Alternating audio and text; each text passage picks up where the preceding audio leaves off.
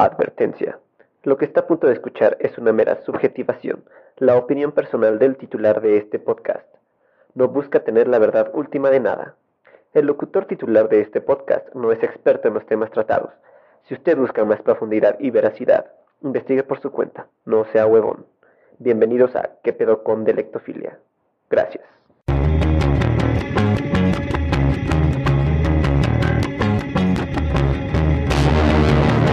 Hay cuestiones que pueden resultar abrumadoras para los seres humanos, preguntas que sobrepasan su inteligencia en el momento, que requieren tiempo para poder ser reflexionadas. La reflexión consiste en el acto de pensar, de razonar en aquello que nos acompleja. Ahora, hay cosas que nos pueden resultar difíciles, pero lo abrumador es aquello que incluso habiéndose reflexionado sigue siendo complejo, dudoso, y podría afectar nuestra vida por entero. ¿Existe Dios? ¿Existe Satanás? ¿Por qué si hay gente buena, la culera es la que tiene puestos de poder? ¿El poder corrompe o es que no hay ser humano capaz de resistir la tentación? ¿Habrá vida en otros planetas? ¿Y por qué no nos han visitado? Y si ya nos visitaron, ¿qué será lo que causa que no quieran que los veamos? ¿Estarán muy feos? ¿Por qué Pepe Pecas pica papas? ¿Qué va a lograr con eso? ¿Será un esclavo moderno? ¿Sísifo es feliz o no? Más bien es nonofo. ¿Por qué los tres tristes tigres tragan trigo si son carnívoros? ¿Qué pedo con esos pinches tigres? ¿AMLO es o se hace? ¿Qué pedo con la gente que no cree en el COVID? ¿Qué pedo con Pablito que clavó un clavo en la calva de un calvito? ¿Ya estará en un hospital mental o en la cárcel ese pinche loco? Son cuestiones que podrían bien dirigir a pláticas socráticas en la que solo los genios podrían dar una posible respuesta. Sin embargo, hay otra a la que todos, sin ser filósofos, debemos enfrentar. ¿Qué vamos a hacer de grandes? Hacer del verbo ser y hacer del verbo hacer. Justo nos preguntamos eso en la época preparatoria, pues saliendo de ahí se supone que debemos estudiar la universidad y así recorrer el rumbo que decidamos elegir. El pedo está en que no estamos lo suficientemente maduros y algunos ni siquiera sabemos qué es lo que nos gusta o lo que no nos gusta. Es una etapa de confusión, como todas. Pero las de crecimiento en la que enfrentamos el dejar de ser niños y comenzar a ser adultos están bien difíciles. De plano es como caminar sobre el fuego. O como los mamadores dicen, caminar sobre legos. La cuestión aquí es que habrá algunos que elijan seguros lo que harán. Están los que no saben. Están los que prefieren esperar a estar seguros. Los que creen que no lograrán algo. Y luego están los que se inclinan a dedicarse a un arte. Y de un tipo muy particular de esos hablaremos hoy. ¿Qué pedo con los que escriben? Yo creo que el experimentalismo literario trabaja con ese lugar en que habitamos y que son las lenguas. Pero una lengua, como saben los lingüistas, tiene dos caras. Por una parte el significante, por otra el significado. El significante organiza unos sonidos, el significado organiza ideas. Y no es que esa organización de las ideas que constituye la forma de una determinada cultura sea independiente de la lengua, porque la conocemos solo a través del modo en que la lengua ha organizado los datos aún informes de nuestro contacto con el continuum del mundo. Sin lengua no habría ideas, sino puro flujo de experiencia no experimentada y no pensada. Trabajar experimentalmente sobre la lengua y sobre la cultura que transmite quiere decir por lo tanto, trabajar en dos frentes, el de el significante, jugando con las palabras, y mediante la destrucción y reorganización de las palabras se reorganizan las ideas, y del significado, jugando con las ideas, con lo que se lleva la palabra a acariciar nuevos e impensados horizontes. Joyce jugaba con las palabras, Borges con las ideas. Los elementos atómicos de la palabra son las raíces, las sílabas, los fonemas. El elemento atómico de las ideas o de los significados, en cambio, es siempre una idea u otro significado. Sobre literatura, Humberto Eco. El que decide inmiscuirse en el mundo de la literatura como un creador se enfrentará a muchos retos, y no solamente aquellos de comprender a escritores complejos en su literatura, o estudiar todo tipo de teoría literaria que les ayude a mejorar, a su vez, su propia creación escrita. Uno de los muros que tendrán que escalar es, si es su caso particular, el de vivir en un país en vías de desarrollo, o en el tercer mundo. Y no únicamente porque vivir en el tercer mundo conlleva una complejidad aumentada en todo sentido respecto a lo que uno decida hacer, sino porque hay güeyes en el tercer mundo que creen que son expertos en todo, cuando en realidad no hacen más que hacerle al cuento. Un escritor es, en sí, un güey que no es bueno para nada. Una persona que gusta de crear mundos alternos porque no puede confrontar su realidad. Un pobre diablo que prefiere estar solo, porque es un depresivo mamón amargado al que no le gusta convivir. Aparte de que no puede, porque está malito de la cabeza. Lee un chingo, y de seguro no se acuerda ni de la mitad de los libros que se echa. Por no decir que tiene una preponderancia a ser mamador, porque de seguro es un elitista soberbio que cree que el libro siempre es mejor que los otros tipos de entretenimiento. Son como los perros de Pablo. Cuando llueve, en chinga se ponen a leer y a tomar café, y cuando escriben se emborrachan. No pueden vivir sin emborracharse, porque son adictos. En fin, una pena. Y eso sería verdad, pero también sería ignorar el hecho de que así como hay gente que prefiere no salir y disfrutar de su soledad, hay güeyes que parece que no pueden hacer nada si no están con alguien. Dependen de estar con alguien, con quien sea. Y qué pena. Pobrecitos, no son capaces de hacer nada solos. Además, preferir estar solo no significa ser un amargado mamón, que sí es el caso del locutor de este podcast. Pero al menos este tipo de personas solitarias comprenden un poco más las emociones internas y cómo sopesarlas porque ellos mismos hacen el trabajo, así que son excelentes escuchando. Escuchan porque hablar no les sale. Sin embargo, al escribir parecen magos. Y la mayoría de gente que lee no lo hace cuando llueve ni con café. No sea reduccionista. Ese en uno de los casos. Pero se puede leer en el carro, en el transporte público, en la sala de esperas, en el tiempo libre, en la oficina, en la escuela, en la casa, en el patio, sobre el pasto, sentado, boca arriba, boca abajo, todo torcidote. Es más, se puede leer hasta cagando.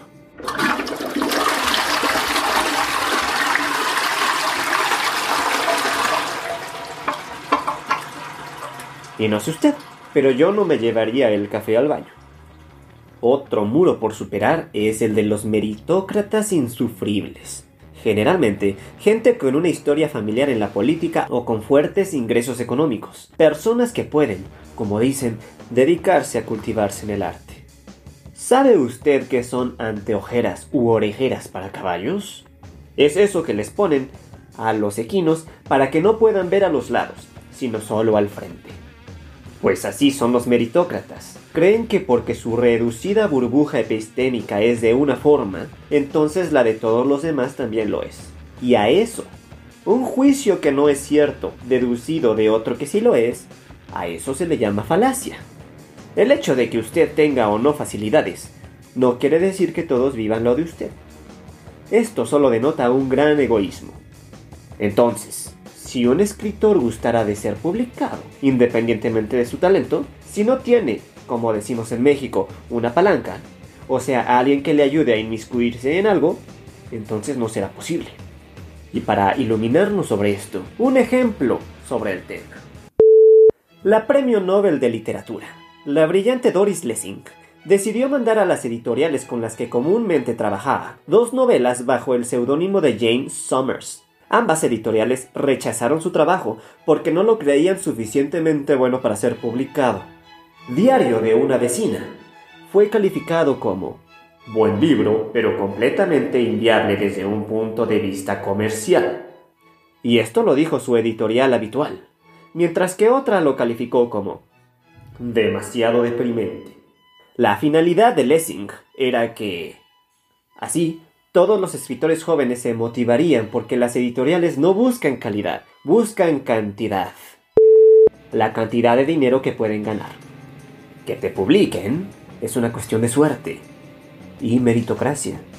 Porque es obvio que nunca va a faltar el mamadorcito que dirá, yo toda la vida me dediqué a escribir, a escribir y leer.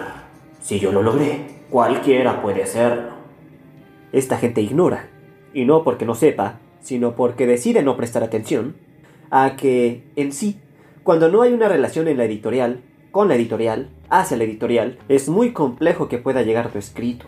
Es más, las editoriales ni siquiera te contestan por qué no te publican. Generalmente mandan un texto que parece ser el mismo pinche texto para todas, pero con palabras distintas, que básicamente dice, Leímos con mucha atención su novela, pero no puede ser publicada con nosotros.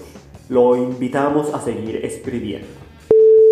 Bien descarados. Unos diciendo que porque nacieron en cuna de oro, con todo arreglado, entonces a huevo los demás está bien y los otros mintiendo diciendo que te prestaron atención, pero en realidad te contestan con un PDF que muchas veces ni siquiera va personalizado con tu nombre.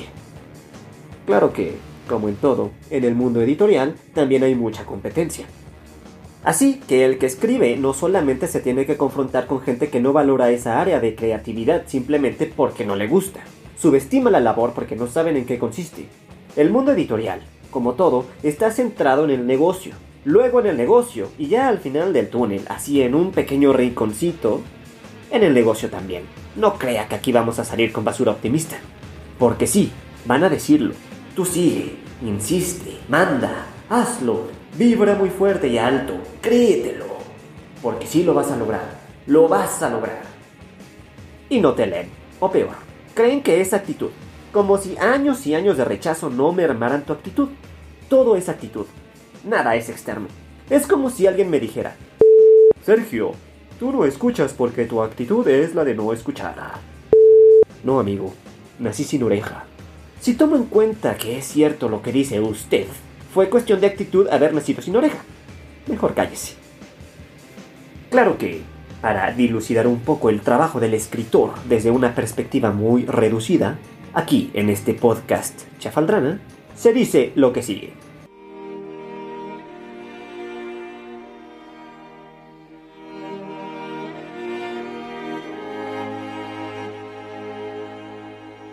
Si usted está interesado en escribir, en tratar de hacerlo, si quiere hacerlo por pasatiempo o porque tiene un blogcito, pues mire, podría ser que algo le resulte de utilidad. Debe leer un montón, pero de verdad, un chingo. Un escritor lee tanto por placer como para adquirir ciertas herramientas. De las mejores formas de aprender sobre el realismo mágico de los rusos, fantasía, ciencia ficción, lo que usted quiera, es consumiendo ese producto. Lea tanto los que todos recomiendan como los que no. Lea bestsellers. Lea a esos escritores underground que tienen textos experimentales. Lea a sus amigos y lea sus propias creaciones. Debe ser capaz de leer todos los géneros, algunos más, algunos menos, depende de lo que le gustaría o no escribir. Si le gusta la novela negra, obviamente se inclinará hacia esa. Si prefiere la fantasía o la ciencia ficción, pues sus preferencias obviamente se inclinarán a esa parte pero lea todo lo que pueda. La literatura tiene esa propiedad que no es posible saber si es buena o mala, y es que siempre va a haber algo por leer, algo por explorar. Nunca se van a acabar los libros. Son un chingo. Lea también teoría, no solamente literatura. Si bien es cierto que es lo que aspira a producir, un libro literario no puede quedarse solamente en esa área, porque si no aprende algo nuevo, que va a plasmar en sus escritos. Consuma teoría literaria. Nútrase de diferentes perspectivas que dicen puntos de vista distintos sobre la literatura. ¿Qué dicen los intelectuales sobre la vida, sobre la sociedad, sobre lo posible y lo imposible? Isaac Asimov, por ejemplo, también era considerado un hombre que lo sabía todo, tanto como Humberto Eco. Era científico y sus novelas tienen una carga científica pero no por eso deja de lado la parte literaria, y son una joya de leer. Laura Restrepo tiene, por ejemplo, Los Divinos, una novela sobre un feminicidio real, pero que ella decidió dramatizar. Revise los arquetipos junguianos para crear a los monstruos más tenebrosos que acechan y aterrorizan desde las perspectivas más humanas y básicas del ser. Vea un poco sobre cómo el poder tiene su fuerza sobre la sociedad con Foucault para poder así crear su propia corporación controladora, su propio gran hermano. Vea los engaños de figuras del imaginario colectivo con Osvaldo Zavala para así poder crear usted sus propias figuras míticas sociales que son usadas por el poder, aunque nadie se dé cuenta que son una estafa. Revise lo que dice George Bataille sobre el erotismo para que su novela no sea una chaqueta mental solamente, una pornografía chafa. Revise los mitos de Joseph Campbell para usted mismo crear los suyos.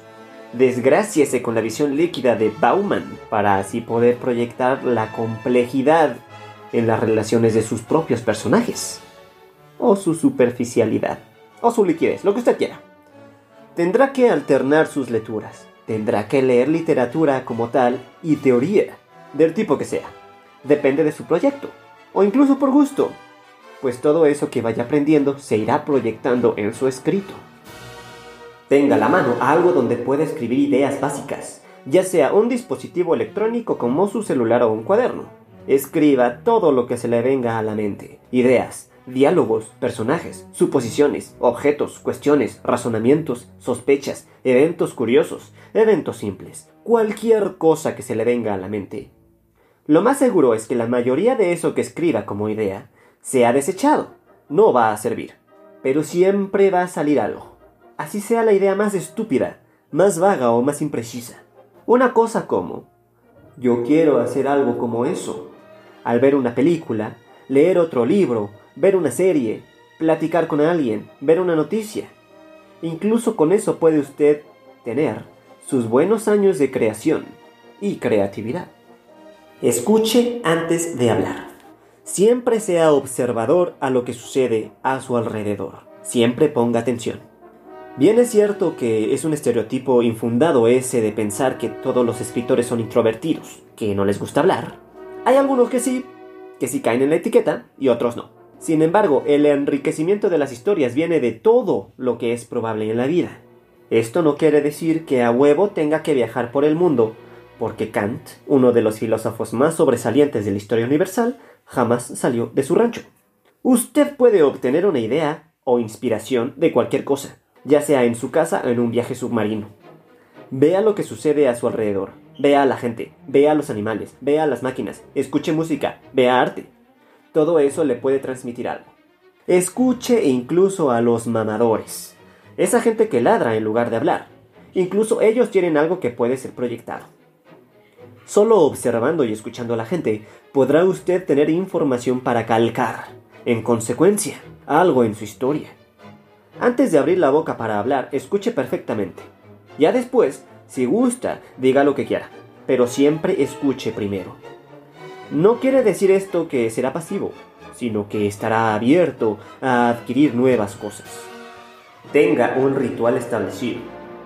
Escribir consiste en crearse una forma de inspirarse, una forma de hacer las cosas, ya sea en el día o en la noche ya sea con café, agua, chela o nada, ya sea a mano, a computadora o en máquina de escribir, ya sea escuchando su música favorita o escuchando música clásica o no escuchando nada, ya sea el viernes, el sábado o el lunes, si es que le gusta sufrir, ya sea si llueve, graniza, hace frío o calor, ya sea después de comer o antes de cenar, luego de trabajar. El tiempo de escritura es el tiempo de escritura, y que nada le quite eso. Aquí entra la desinformación de la gente que le va a decir, bueno, es que tu pasatiempo lo puedes hacer otro día. Pues usted conteste. Bueno, es que a ti te puedo ver otro día. Si no valoran su trabajo, su creatividad, su arte, no lo valoran a usted. Y eso ténganlo muy en mente. Establezca su día, su modo y su momento. No deje que lo menosprecien. Si usted cede a esas tentaciones, entonces usted mismo está menospreciando tanto su trabajo como a usted mismo. Y una vez que eso pasa, nada puede exigir de los demás. La escritura es un trabajo, y el que escribe trabaja al momento de hacerlo, al momento de leer, y si tiene otro trabajo, que es el caso de la mayoría, pues ese es el tercero. No deje que lo interrumpan, establezca eso como importante. Si los demás trabajan a cierta hora, usted diga lo mismo. No, porque esa hora estoy trabajando yo también. Y si le dicen, ay, pero solo vas a escribir. No conteste. Esa persona no puede ser el objeto del más mínimo de los respetos. Escriba hasta hartarse, pero jamás se obligue a hacerlo. La única forma de saber si hay mejora es escribiendo, leyendo a otros, releyéndose y aplicando eso que usted usa para criticar libros o autores a sí mismo. Debe ser muy autocrítico y escribirá muchas cosas que no sirvan, que se quedarán a la mitad, que tirará, que le molestarán. Está muy bien, es parte del proceso. Escriba hasta sangrar. Reléase, modifique, destruya, borre, agregue, cambie. Haga lo necesario para mejorar, pero hágalo. Sin embargo, se enfrentará al temido bloqueo. En ese momento ni a madrazos va a lograr nada. No haga caso a los procesos de otros escritores, como Stephen King que dice que hay que escribir dos mil palabras diarias. Hazme el favor. No haga lo que otros. Vea, sí, qué hacen los otros. Algunas estrategias podrían funcionarle, pero no copie, adapte y descubra su forma. Hay algunos que planean toda la historia con mapas mentales y demás. Todo lo tienen listo de inicio a fin antes de empezar a redactar, y eso da mucha seguridad y estructura en la narrativa, pero poca libertad de cambio. Hay otros que escriben sin una estructura muy clara, lo cual da mucha libertad, pero se puede cometer una equivocación muy fácilmente. Usted hágale como crea que es mejor. Usted no es los demás. Encuentre su modo y atalachearle. Al empezar a escribir, después de haber definido a sus personajes, el papel suyo de usted como escritor deja de ser el de creador y se vuelve uno de evangelista o historiador. Sus personajes son independientes de usted, tienen su vida propia. No son usted, y usted no es ellos, a menos que sea Borges usted en una novela de Borges, en la que Borges decidió incluir a Borges. Su papel es el de enseñar qué es lo que pasa, y su libertad creativa radica en la forma de narrar, incluso siendo ajeno a la historia. Si bien puede conocer a la perfección a sus personajes y saber lo que piensan o sienten, no es su conocimiento total respecto a ellos. No lo olvide, son independientes de usted. Es como un historiador. Puede que sepa, con base en la información reunida, cómo se sentirá uno o el otro, pero no puede estar totalmente seguro. Por eso es que la literatura es ficción. No es un fiel reflejo de la realidad. Es una visión alternativa de la misma, pero embellecida a través del arte. Escriba, pero nunca decida por alguien más, porque entonces afectaría negativamente su creación. Escriba porque le gusta. Escriba porque está convencido Escriba porque sabe que es su forma de expresarse.